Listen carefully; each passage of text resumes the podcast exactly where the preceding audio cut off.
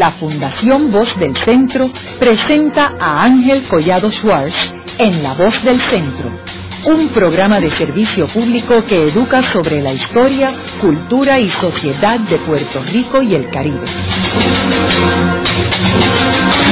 Saludos a todos. El programa de hoy está titulado Vivencias del exilio español en Puerto Rico. Y hoy tenemos como nuestra invitada a la señora Carmen Enjuto, que es parte de ese exilio español en Puerto Rico. Su padre fue parte también de ese exilio y fue profesor de la Escuela de Derecho de la Universidad de Puerto Rico. Y su hermano fue luego decano de la Facultad de Humanidades de la Universidad de Puerto Rico del recinto de Río Piedras. Doña Carmen, me gustaría que nos hablara sobre lo que estaba sucediendo en España en la primera mitad del siglo XX y por qué surge la Guerra Civil Española. Pues es una pregunta difícil, ¿sabe? Yo creo que la Guerra Civil Española surgió porque la gente que estaba a cargo del, del gobierno eran todos muy buenas personas, pero para mi manera de ver, eran muy buenas personas, pero no lo supieron hacer. Entre ellos, íntimo amigo de mi padre, Indalecio Prieto, y montones de... Ah, hubo algo que definitivamente hicieron mal. Usted sabe que se quemaron muchas iglesias, se hicieron sencillamente actos que no corresponden. Después ya le cogieron la mano a la cosa y ya la, cosa se mejoró y se, arregló. Pero en un principio, no, aquello fue un, fue un lío. Ahora, en España la monarquía había caído, ¿verdad? Y había un gobierno electo, ¿no? Republicano. Sí. ¿Y cómo era la situación económica en aquel momento? Pues no era muy buena. Nosotros no teníamos mucho problema, no porque tuviéramos muchísimo dinero, pero mi padre era una persona que tenía fincas en Andalucía y íbamos mucho a las fincas esas, vivíamos mucho, en tanto que yo casi me siento más andaluza que madrileña. Cuando yo voy a Andalucía me siento más en lo mío que cuando estoy en Madrid. Pero la, la situación era difícil. Yo creo que en España hubo una situación difícil. ¿Y el gobierno que había sido electo tenía el respaldo del pueblo? Pues yo creo que sí. A mí me da la impresión de que lo tenía. Pero, pero había mucho de este, de este tipo de cosas, de quema de iglesias, de una, una serie de cosas que no sabe uno por qué.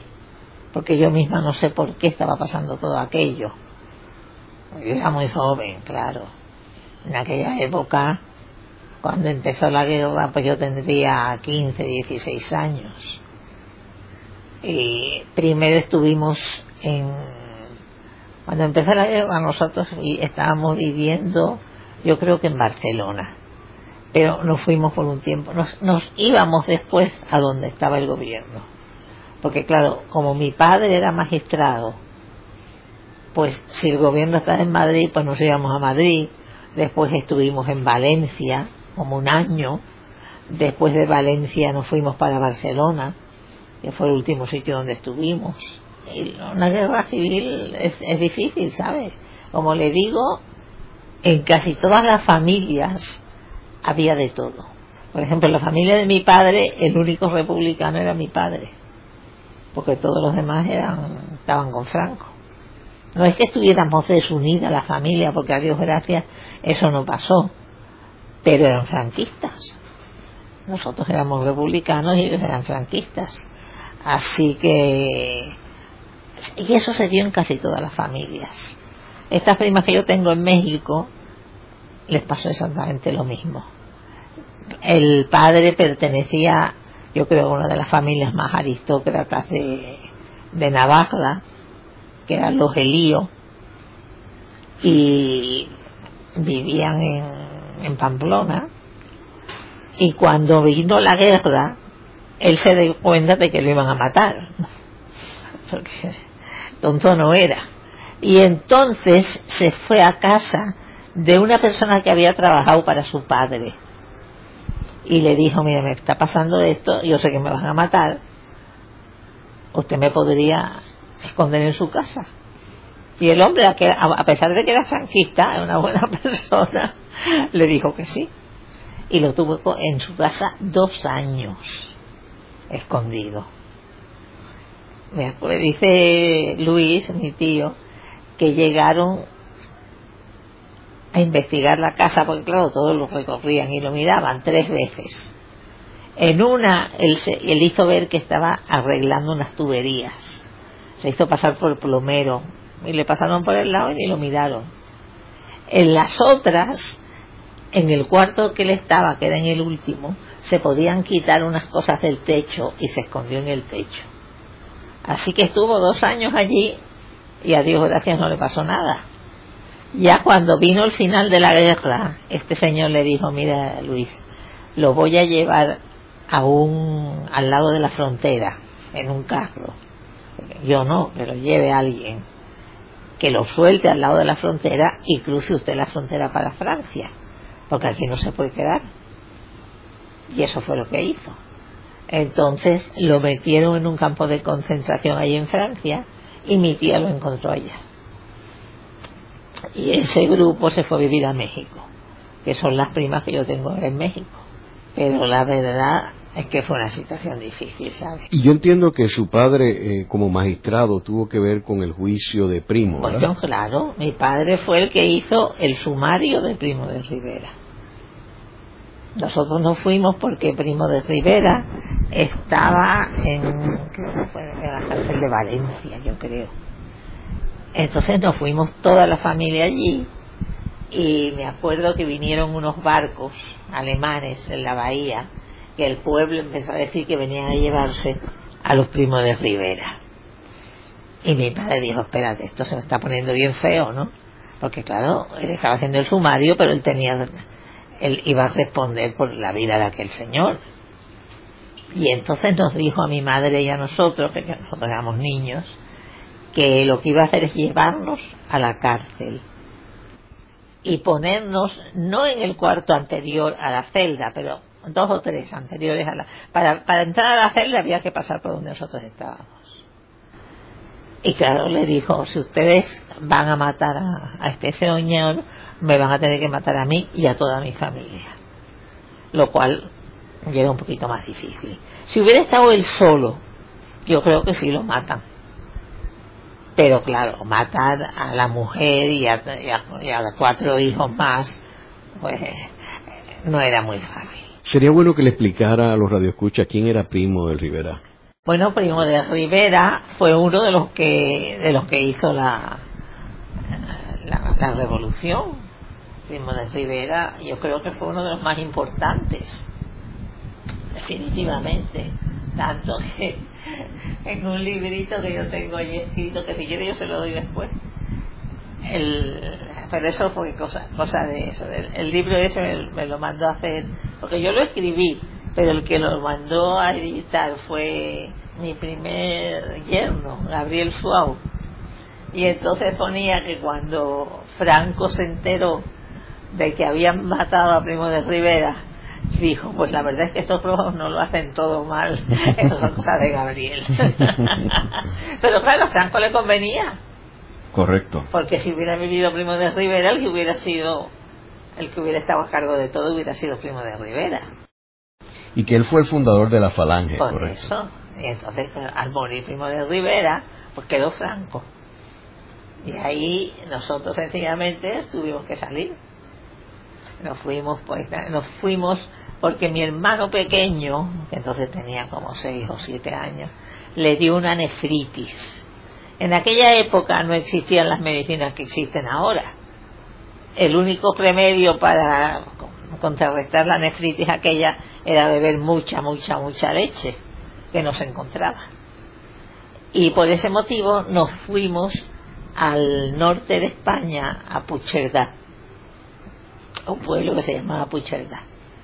Y estuvimos allá como unos cuantos meses, que fue de los momentos más espantosos que yo pasé en la guerra civil, porque nosotros teníamos bombardeos todos los días.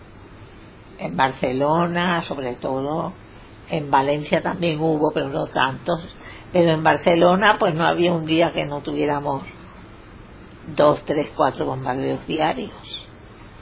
Uno sentía la bomba más cerca y sentía más cerca y más cerca y de pronto uno la sentía más lejos y decíamos, bueno, ya este pasó. no nos movíamos de donde estábamos. Porque al principio todo el mundo bajaba a los sótanos. Pero entonces nos, nos vinimos a dar cuenta de que una bomba podía explotar lo mismo arriba que en la mitad que en el sótano. Así que si uno estaba estudiando o leyendo o comiendo, uno seguía estudiando, leyendo, comiendo. No nos movíamos. Y así estuvimos como dos años. Que ya Quiero, mencionar para beneficio de nuestros radioescuchas que la guerra civil que estamos hablando surge en el 1936 y que eh, estamos hablando de un gobierno que había sido electo democráticamente, que cuando estamos hablando de republicanos es republicano porque creía en la república, que antes lo que había era una monarquía, unos reyes. Así que era, un gobierno legítimo. y que este otro grupo que estamos hablando, de Primo de Rivera y Francisco Franco, era un grupo de los militares, que establecen una dictadura y que hay una teoría de que eh, nunca hubieran ganado si no hubieran tenido el respaldo de Mussolini. Ah, no, yo creo que no hubieran ganado. Y de los aviones y los bombardeos que teníamos era porque les mandaban aviones porque si no, no hubiéramos en la vida tenido eso. Aquello fue espantoso. Pero ya le digo, no, yo a la larga decidí que hay mucha más gente valiente que cobarde. Hay muy poca gente, le digo cobarde de verdad. Gente valiente, la mayor parte de la gente es más valiente de lo que se cree. Uno puede ser, uno puede reaccionar con miedo a una cosa que pasa de golpe pero si uno vive mucho tiempo, como nosotros vivimos, en un sitio como Barcelona, donde la bombeaban, la bombardeaban tres o cuatro veces diarias, hay muy poca gente cobarde, muy poca. Yo únicamente, yo tenía un pariente que ese era tan cobarde que se metía llorando debajo de la mesa. Pero eso, eso es muy claro. es la única persona que yo conocí que hacía eso. Todas las señoras mayores, todo el mundo sencillamente aceptaban las cosas como venían y se acabó. Es importante también señalar que la guerra civil española contrario a la guerra civil de los Estados Unidos, que era muy fácil en términos de identificar los bandos, porque era el bando del norte y el bando del sur. En el caso de España era a través de toda la república, porque habían familias en todas las secciones del país que estaban algunos con los fascistas y otros con la república. Definitivamente. Y eso complicaba mucho la situación. En el, caso de la familia de mi padre, el único republicano era mi padre. Los demás todos eran fascistas y en el caso de las que están en México, el único republicano era su padre. Y una vez ganan las fuerzas de Franco la guerra civil, ¿qué sucede con los que pierden la guerra? Porque todos tuvimos que salir. tuvimos que salir de allí invitando. Nosotros nos fuimos, ya digo, nos quedamos tres años o tres meses en Toulouse entonces teníamos unos amigos también republicanos que se habían ido a Costa Rica y nos dijeron que la vida en Costa Rica era económica, muy agradable, es verdad, la gente en Costa Rica era muy agradable. Y entonces mi padre se fue a dar conferencias sobre la guerra en Estados Unidos. Y nosotros nos quedamos en Costa Rica como año y medio cuando ya mi padre decidió venirse, porque mi padre, por casualidad, como yo le digo, había nacido en Puerto Rico, puramente por casualidad. Sus padres vinieron aquí cuando esto era de España, mi abuelo vino de, de fiscal a Puerto Rico, y en esos años que vivieron en Puerto Rico, que serían, qué sé yo, cinco, seis, siete, unos años que vivieron aquí, nació mi padre en Puerto Rico. Claro, mi padre al nacer en Puerto Rico tenía derecho a entrar en Estados Unidos y a vivir en Puerto Rico. Aunque nunca en la vida se acostumbró a Puerto Rico. Mi padre se sintió siempre español, no puertorriqueño. Que fue. Me dio mucha pena porque nunca pudo volver a España. Él quería volver y se lo consultó a Prieto, que estaba en México, y le dijo Prieto Federico, puede ser, después de lo que tú hiciste con el que hiciste el sumario de Primo de Rivera, puede ser que entres en España, pero no vas a salir vivo. Claro, mi padre pues, no se atrevió a ir. Mi madre fue, y mi padre fue un par de veces, y yo le pregunté, mamá, ¿tú preferirías vivir aquí o en, en España? O, y, a mi madre le encantaba Puerto Rico. Me dijo, no, yo prefiero vivir en Puerto Rico que en España. Así que aquí nos quedamos. Así que la razón por la cual vinieron a Puerto Rico es porque él había nacido aquí. Porque mi padre había nacido en Puerto Rico. Ahora, los otros amigos de ustedes que fueron al exilio fueron a Costa Rica. Bueno, los primeros que yo les digo fueron a Costa Rica. ¿A México fueron algunos también? A, México fueron mis primas. ¿A Cuba? La verdad es que yo no conozco a nadie que fuera a Cuba. ¿O Santo Domingo? Sí, a Santo Domingo mucha gente. Porque nosotros estuvimos en Santo Domingo. Mi padre podía venir aquí, pero claro, tenía que hacer ciertos trámites para que su familia pudiera venir. Y en esos trámites que estuvo haciendo, nosotros nos quedamos en Santo Domingo, donde había bastantes españoles también. Pero no solamente los que habían nacido aquí o tenían relaciones bastante cercanas aquí, como era, por ejemplo, el caso de mi cuñada Aurora de Albornoz, que tenía familia aquí.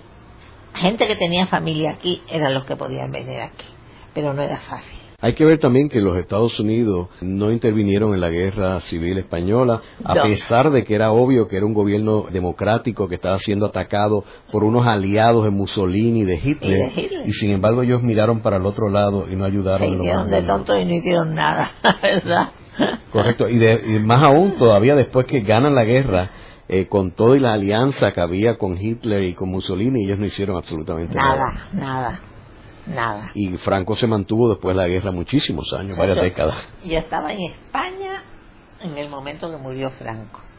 Me acuerdo que estaba, había ido a, yo estaba estudiando, estudié en la Universidad de Puerto Rico y entonces fui a coger un curso de maestría a New York University que tenía una sucursal en Madrid.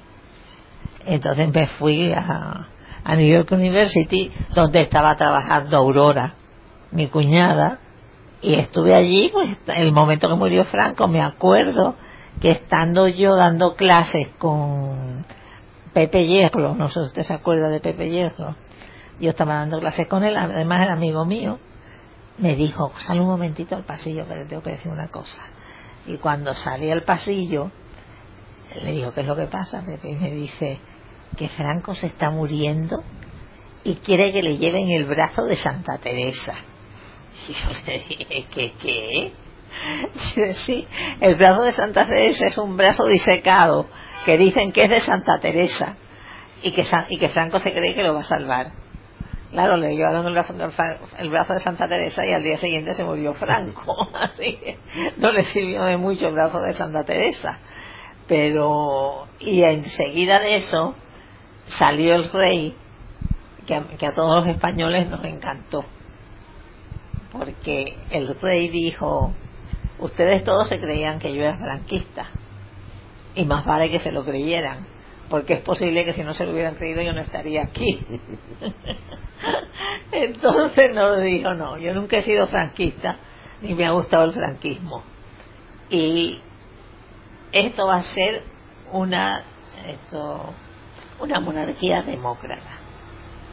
Dijo, en España se acabó la dictadura. Y claro, todos los españoles pues nos volvimos locos con el rey. nos encantó el rey.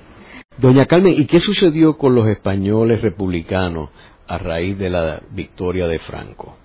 y los que se quedaron en España. ¿Qué sucedió con ellos? Eso sí que no, sé, no sé, porque yo tengo, porque es que la familia mía que se quedó era franquista. Pero los otros fueron a prisión yo estoy seguro que fueron a prisión y muchos los mataron.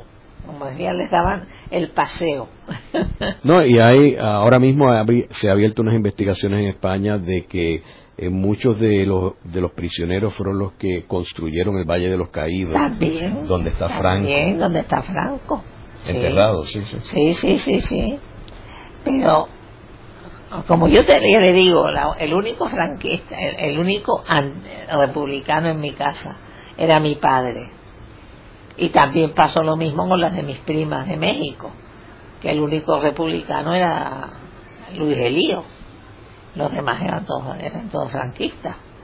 Así que yo no sé qué fue lo que pasó realmente con los españoles antifranquistas que se quedaron en España. Luego de una breve pausa, regresamos con Ángel Collado Schwartz en La Voz del Centro.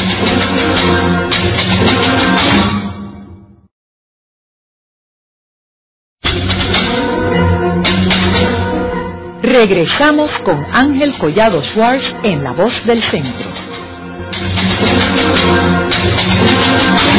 Continuamos con el programa de hoy titulado Vivencias del exilio español en Puerto Rico. Hoy con nuestra invitada Carmen Enjuto. Doña Carmen, una vez ustedes se constituyen aquí en Puerto Rico, luego de su salida de España y su visita a Costa Rica, ¿cómo es que su padre se incorpora a la Universidad de Puerto Rico?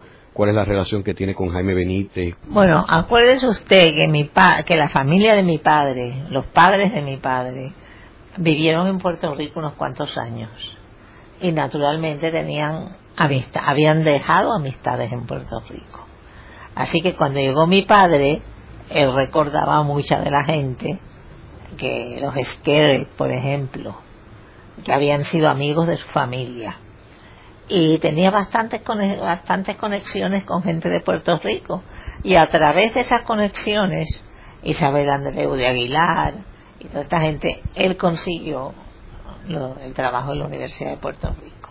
¿Y él era profesor en la Escuela de Derecho? Sí, él fue profesor en la Escuela de Derecho. ¿Y qué tiempo estuvo allí como profesor? No sé qué tanto, yo no creo que tanto, tanto, tanto. Estuvo unos años, pero no creo que pasaran de cuatro o cinco. El que estuvo mucho tiempo fue mi hermano Jorge. ¿Y su hermano Jorge estudió en la Universidad de Puerto Rico? Estudió en la Universidad de Puerto Rico. ¿Qué fue lo que le estudió allí en la universidad? Pues mire, empezó cuando pasó todo esto de, de, la guerra.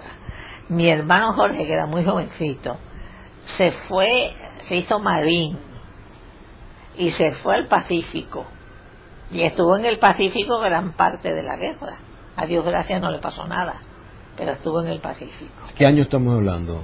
Estamos hablando pues del 39, 40, la, Segunda Guerra Mundial.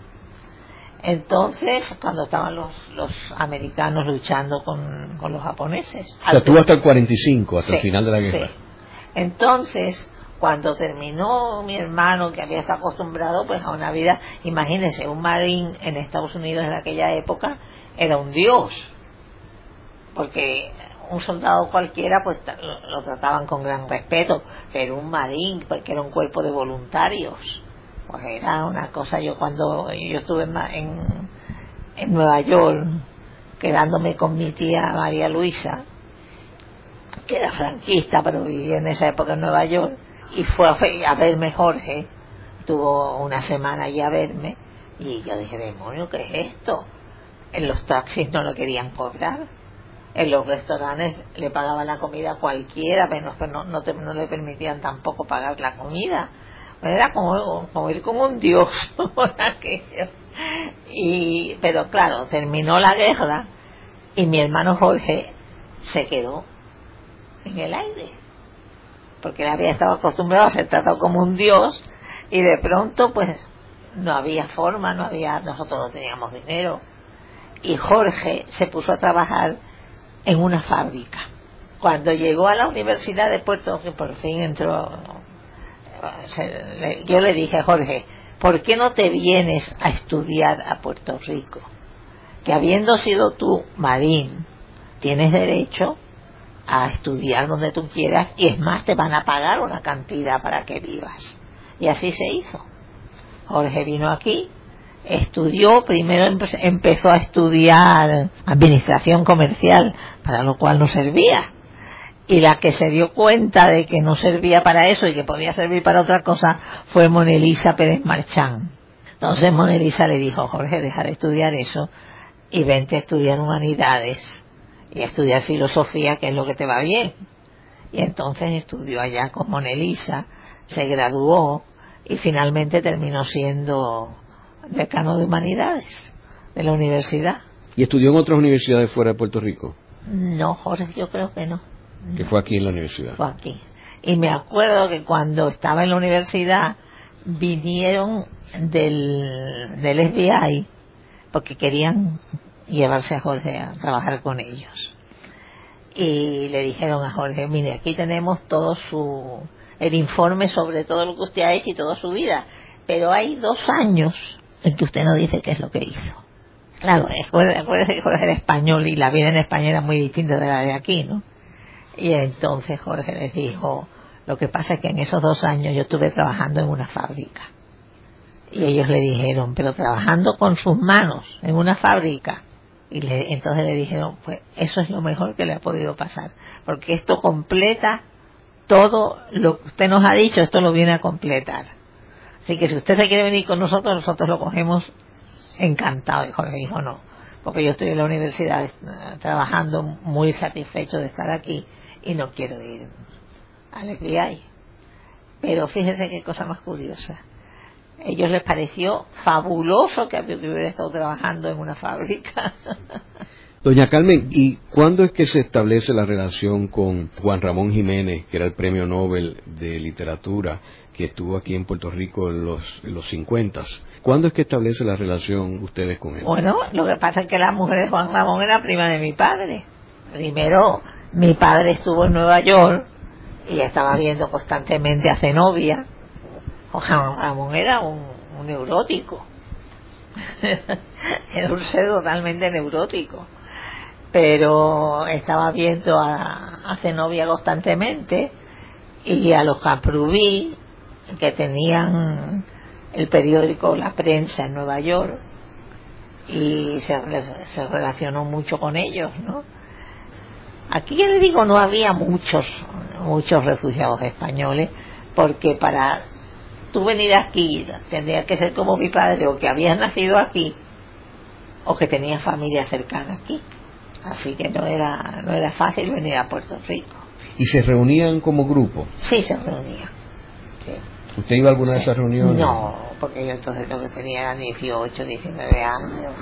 No, yo no iba a esa Ahora, ese grupo se mantuvo reunido durante el tiempo que Franco estuvo en el gobierno, ¿verdad? Sí, ese se mantuvo reunido. Pues entiendo que se reunían en la bombonera. En la bombonera, y había dos o tres sitios donde se reunían. Y Pablo Casals también participaba en el grupo. También participaba en el grupo. Y en términos de la Universidad de Puerto Rico, este grupo eh, que cubrió una, distintos años, porque esto Juan Ramón Jiménez fue en el 56, después vinieron otras personas, y antes estuvo un grupo también, que llegó, pero siempre... Matilla. Matilla también, que era él y su hermano también, ¿verdad? Que eran dos. Sí. Ahora, ¿había algún tipo de acción de este grupo en términos de en contra del gobierno de Franco o no se envolvían en la cuestión política? Yo creo que no se movieron mucho en la cuestión política era un poquito arriesgado, ¿sabes? Como le dijo Prieto a mi padre, si vas a España vas a entrar, pero no vas a salir vivo. O sea, ¿su padre regresó alguna vez a, España? No. No podía, políticamente. No podía, porque lo que le dijo Prieto era eso, le dijo, tú vas a entrar, pero no vas a salir. Y claro, no se atrevió. A pesar de que mi padre nunca en la vida se sintió puertorriqueño. Claro, es que realmente no lo era eh, lo había sido por un accidente de nacimiento, pero sus dos padres eran españoles, toda su familia española. Él se fue de aquí cuando tenía eso ocho o nueve años, se crió toda su vida en Madrid, así que no tenía, no se sintió puertorriqueño nunca. ¿Y qué trato usted recuerda que recibieron todo este grupo de intelectuales de España que vinieron a Puerto Rico de parte de la Universidad de Puerto Rico, de los profesores puertorriqueños y de la intelectualidad puertorriqueña? Yo creo que bueno. Yo creo que fueron bien recibidos. Personas como, por ejemplo, Nilita Vientos sí, Nilita era muy amiga mía. Yo quería mucho a Nilita. Fuimos amigas por muchos años. Hasta el extremo cuando Nilita estaba bien, bien enferma me llamaban las, las, muchachas de su casa, doña Carmen, ¿qué le preparamos hoy de comida Nilita? y yo tenía que decidir por teléfono lo que iba a comer Nilita. La veía casi todos los días. Éramos muy, muy, muy amigas, Nilita y yo. ¿Y ella mantenía un, contacto directo con este grupo de...? Sí, se reunía mucha gente en su casa. Mientras estuvo bien, Nilita reunía en su casa por lo menos una vez a la semana a un grupo de, españoles y de refugiados, de amigos de izquierda, de todo. La verdad es que Nilita reunía allí de todo. Era una persona encantadora, yo la quería muchísimo. Jorge estaba en España porque cuando cuando cayó esta cuestión de Franco y todo eso, él era muy amigo de Tierno Galván, que era que fue que era alcalde de Madrid en ese momento.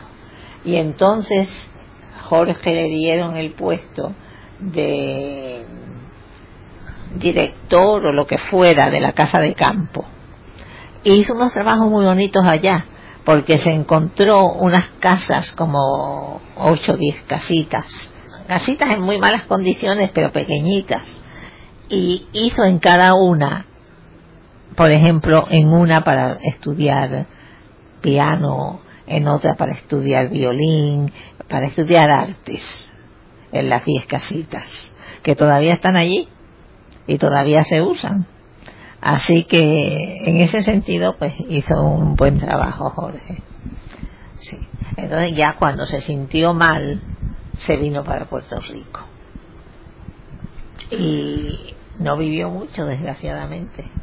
La enfermedad que tenía Jorge no era curable ni lo sigue siendo. Le dio un cáncer que se llama small cell carcinoma que eso es, no tiene remedio. Yo me acuerdo que yo le pregunté a uno de los médicos, ¿cuánto es lo más que ha vivido una persona con esto? Y me dijo, se podrían contar con los dedos de una mano y sobran. Habrán vivido dos o tres, dos o tres años. Y eso ha sido porque por casualidad les tuvieron que extraer un pulmón y se encontraron este cáncer del tamaño de medio grano de arroz y aún así no vivieron más de dos años. Eh, yo sabía que Jorge no tenía remedio y él también lo sabía. ¿Y ustedes eran los únicos dos hermanos? No, nosotros teníamos, nosotros éramos los más unidos porque éramos de la misma, muy poca diferencia de edad. Jorge y yo nos llevábamos año y pico, pero teníamos dos hermanos menores bastante menores que nosotros, que se llamaban Luis y Rafael, que esos murieron en México. Hace años. Hace años, antes, que, antes de morir Jorge. O sea, que ellos nunca vinieron a Puerto Rico. No, ellos nunca. Pasaron por Puerto Rico, pero enseguida se fueron a México. Y Francisco Calvajal me estaba comentando en un programa sobre los empresarios, que él en realidad es el único empresario que ha venido a Puerto Rico de este exilio, porque el resto eran eh, relacionados con la Universidad de Puerto Rico. Sí Sí, casi todos. Eh, que eran profesores, de español. Casi, todos. Doña Carmen, volviendo otra vez a su hermano Jorge, que fue decano de humanidades, él tenía una relación bien estrecha con Jaime Benítez. Sí, sí, fue yo creo que hasta, hasta secretario de Jaime Benítez o algo muy relacionado con Jaime Benítez. ¿Y quién eran sus amigos y las personas más allegadas a él en la universidad? ¿A Jorge? Sí. Jorge era una persona que era muy amigable con todo el mundo definitivamente. Jorge era espléndido consigo mismo. Yo me acuerdo cuando murió Jorge, Jorge heredó eso, esa característica de mi madre. Mi madre siempre estaba ayudando a alguien, siempre.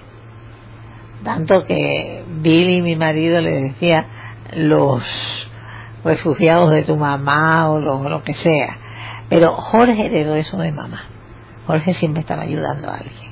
Me acuerdo que cuando murió, yo sabía de mucha gente que había ayudado, pero cuando me encontré en, en donde estuviera, que lo, enterraron, me encontré pero por montones de personas que me decían, a mí su hermano, yo le debo la vida y lo que soy a su hermano Jorge. Yo no lo sabía. Pero mucha, mucha, mucha, mucha gente Jorge era una persona verdaderamente excepcional. Y él entiendo que tenía una buena relación con Abraham Díaz González. Sí, muy buena relación con Abraham. Y con Elías López Obá también. Con Elías también, sí. Bueno, nosotros a Elías lo conocemos desde que se casó con Cookie, hace muchos, muchos, muchos años. ¿Y él compartía con ellos eh, socialmente también? Sí. con Abraham. Sí, definitivamente. Bueno, yo todavía con Abraham no tanto, aunque lo vi hace poco y me reconoció y me saludó muy cariñoso, pero no lo veía hacía tiempo. Pero con Elías y Cookie yo tengo mucha, muy buena, muy buena relación. Hace tres días salimos a comer juntos y nos vemos. Es rara que pasen 15 días sin que nos veamos o ellos vienen a mi casa, o yo voy a la de ella, o salimos a comer, siempre, hemos estado muy unidos. Luego de una breve pausa, regresamos con Ángel Collado Schwartz en La Voz del Centro.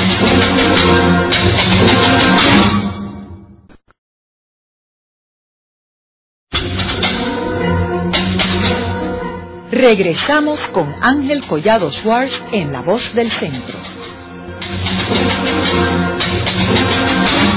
Continuamos con el programa de hoy titulado Vivencias del exilio español en Puerto Rico. Hoy con nuestra invitada Carmen Enjuto. Doña Carmen, usted me había mencionado en el primer segmento de que ustedes habían venido a Puerto Rico en el 39 y que y usted estaba mencionando que usted estaba en España cuando Franco muere, que fue a mediados de los 70. Sí en el 74. Eh, sí. Y entonces, o sea que desde el 39 hasta el 74 usted no había regresado a España. Ahora, ¿cuál fue su impresión cuando regresó a España? Mire, lo pasé muy bien, la verdad, le voy a decir, porque fue, fue una época difícil, ¿sabe? Fue una época difícil porque yo pasé la mayor parte de ese tiempo con Aurora, mi, mi cuñada, mi primera cuñada, y salíamos por ahí, ella tenía muchos amigos entre los artistas, era muy amiga de Ana Belén y de Juan Diego, de muchos de los artistas. Y había, a veces salíamos por ahí todos juntos y la policía nos perseguía. salíamos corriendo para que no nos encontraran, hasta el extremo de que yo le tenía a Aurora una cama plegadiza en mi casa cosa de que si se veía en peligro que se viniera para mi casa. Pero a Dios gracias no pasó nada, realmente no pasó nada. Y cuando usted llegó a España, lo que usted vio allí era lo que usted percibía que era España en ese momento, o usted se esperaba otra España. No, yo no creo que yo me esperaba otra España. No. No, no me sorprendió mucho lo que vi. ¿No vio señas de la dictadura de Franco cuando estuvo allí? Bueno, es que Franco murió bastante pronto después de yo llegar allí. Yo, llegué a España, me puse a estudiar en este sitio y yo no creo que pasaron ni seis meses antes de que Franco muriera. ¿Y usted estaba allí estudiando? Sí, estaba en New York University haciendo mi maestría. Y yo no creo que pasó mucho tiempo sin que muriera Franco de los cuales yo creo que todos nos alegramos mucho. ¿Y luego regresó a Puerto Rico? Luego regresé a Puerto Rico. ¿Y ha estado aquí, pero ha regresado a España? Oh, sí, he ido eh, unas cuantas veces, he ido a España. Pero no en plan de quedarme mucho tiempo. El único año que me quedé mucho tiempo fue ese. Que me quedé, me quedé un año entero. Finales del 74 y principios del 75. Es la única vez que he estado un año entero en España pero después pues he ido, pero qué sé yo, porque mi sobrina estaba allá, o porque distintos motivos, ¿no? Pero no demasiado tiempo. Yo no he vuelto a España por mucho tiempo. Doña Carmen, ¿y el grupo de exilados que habían en Puerto Rico, eh, exilados de España, algunos regresaron a España después de Franco? La verdad es que no lo sé. No se lo puedo decir porque no lo sé. Porque este el músico Casals, yo creo que se quedó aquí. Yo creo que murió aquí. Casals murió aquí. Sí. Casals murió aquí. Y muchos de los otros, yo creo que se quedaron en Puerto Rico la mayor parte. Salinas, yo creo que se quedó aquí, ¿verdad? Él después se fue de Puerto Rico. Se fue, sí. Y Juan Ramón murió aquí, pero lo enterraron en España, igual que Pablo Casals, que están enterrados en, España. en España. pero murieron Doña Carmen, como hemos mencionado en, en, el segmento anterior, este, su padre era profesor universitario, su hermano era profesor universitario, y me consta que usted estuvo envuelta en las artes en Puerto Rico. Pero yo estuve primero enseñando en, ¿cómo se llama este, esta universidad?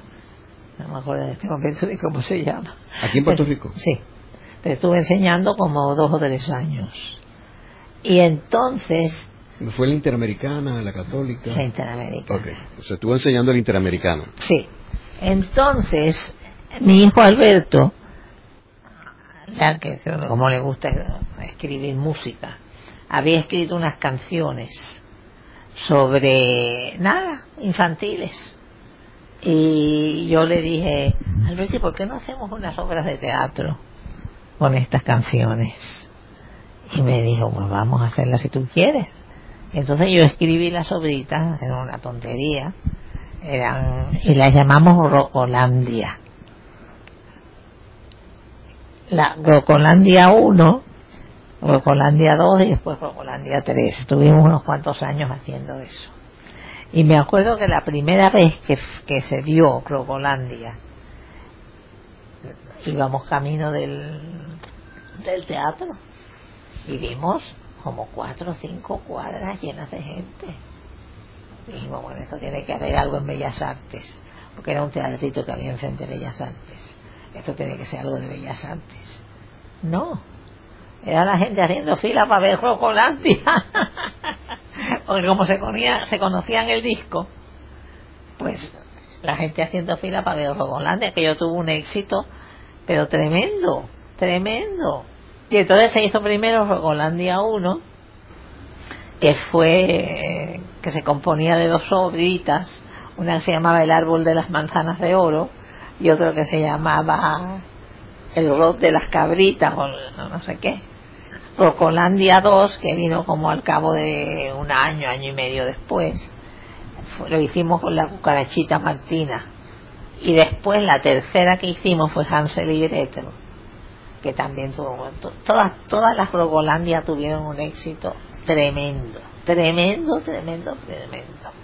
Y en términos de, de la familia, eh, eh, sabemos que Billy Carrión pues también era una persona que dominaba la música muy bien, ¿verdad? Tocaba piano. Claro. Y era un artista eh, situado en un banco. Sí. Y también este Camille y Alberto ambos, ¿no? Sí, que todos, los, todos mis hijos han salido actores.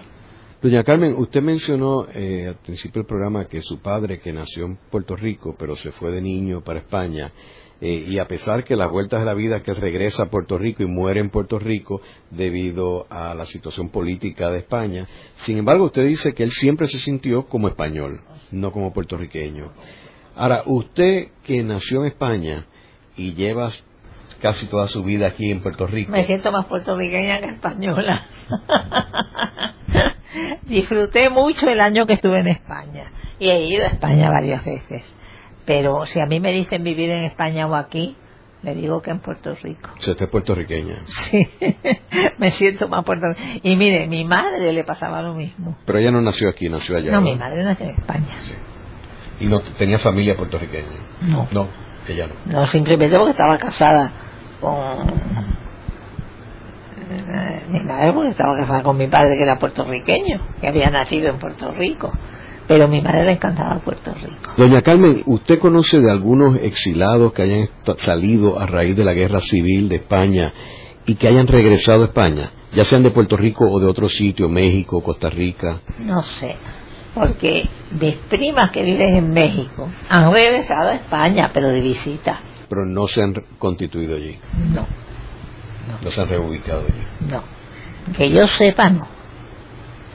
Casi todos se han quedado. En, ellas en México, yo aquí. Y la gente que yo conozco española que vino para acá se quedó en Puerto Rico. Las que yo conozco. Luego de la pausa, continuamos con Ángel Collado Schwartz en La Voz del Centro.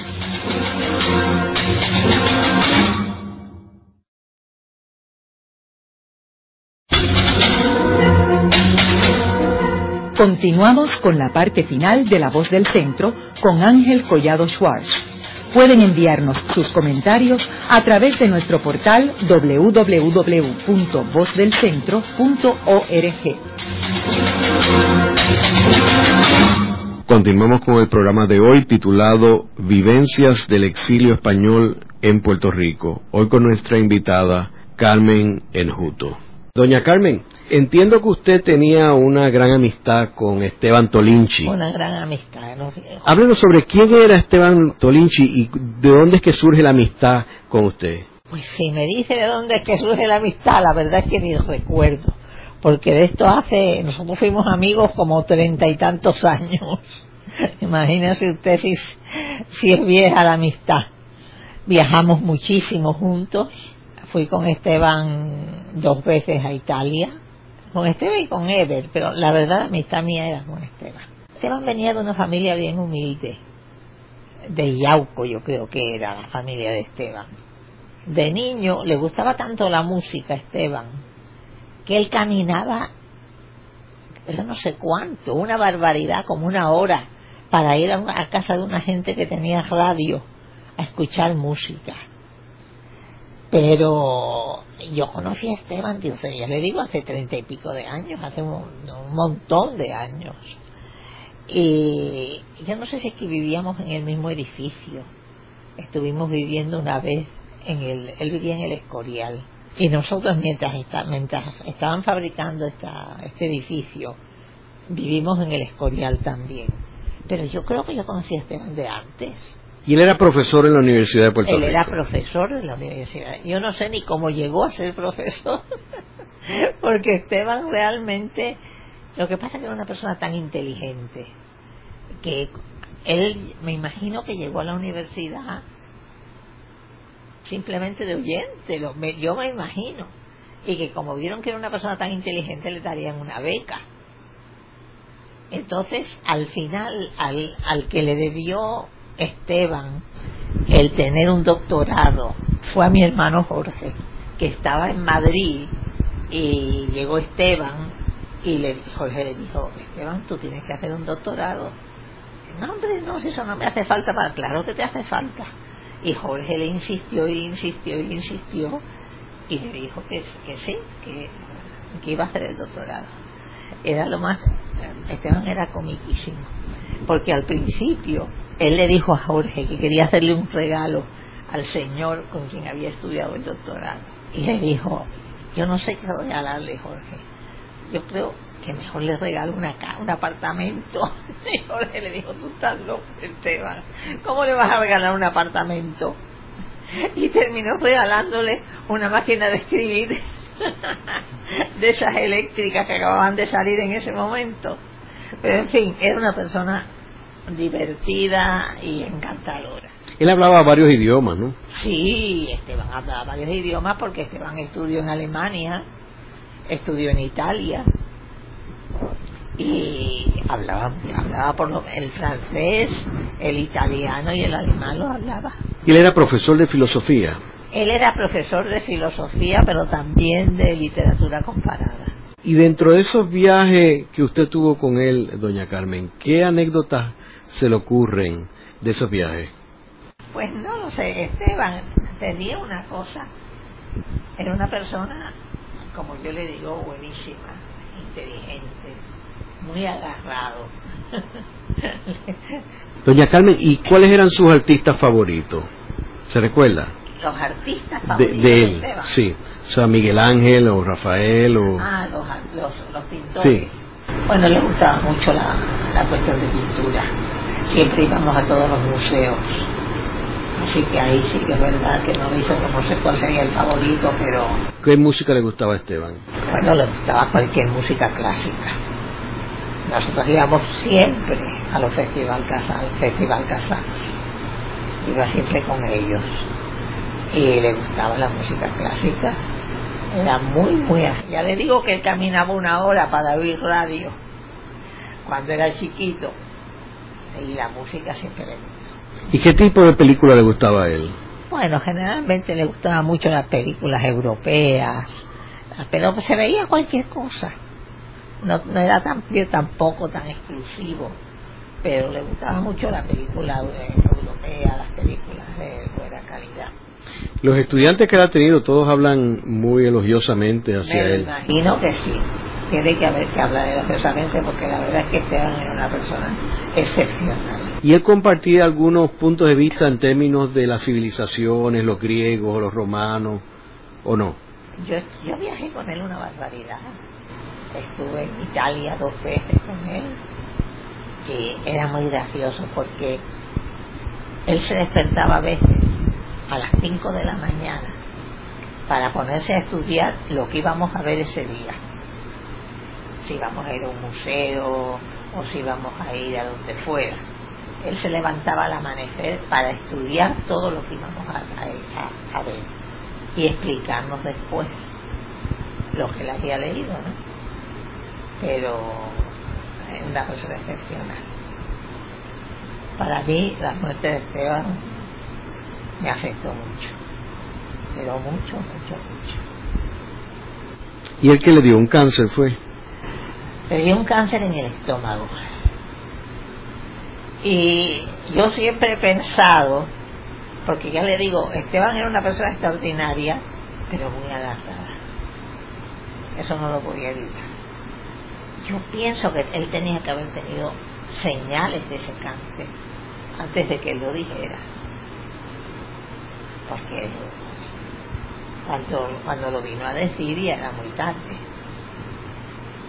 Aunque me dijo un, un amigo que es Edwin Roy, no sé si lo conoce, que es doctor, que los cánceres del estómago, que él no conoce a nadie que se haya salvado de un cáncer en el estómago. Así que puede ser que de todas formas no hubiera tenido remedio. Pero, pero fue, estuvo dos años muriéndose. ¿Y cómo confrontó su muerte? ¿La aceptó? Muy dignamente, sí. Muy dignamente. Él sabía que no tenía remedio. Y la aceptó.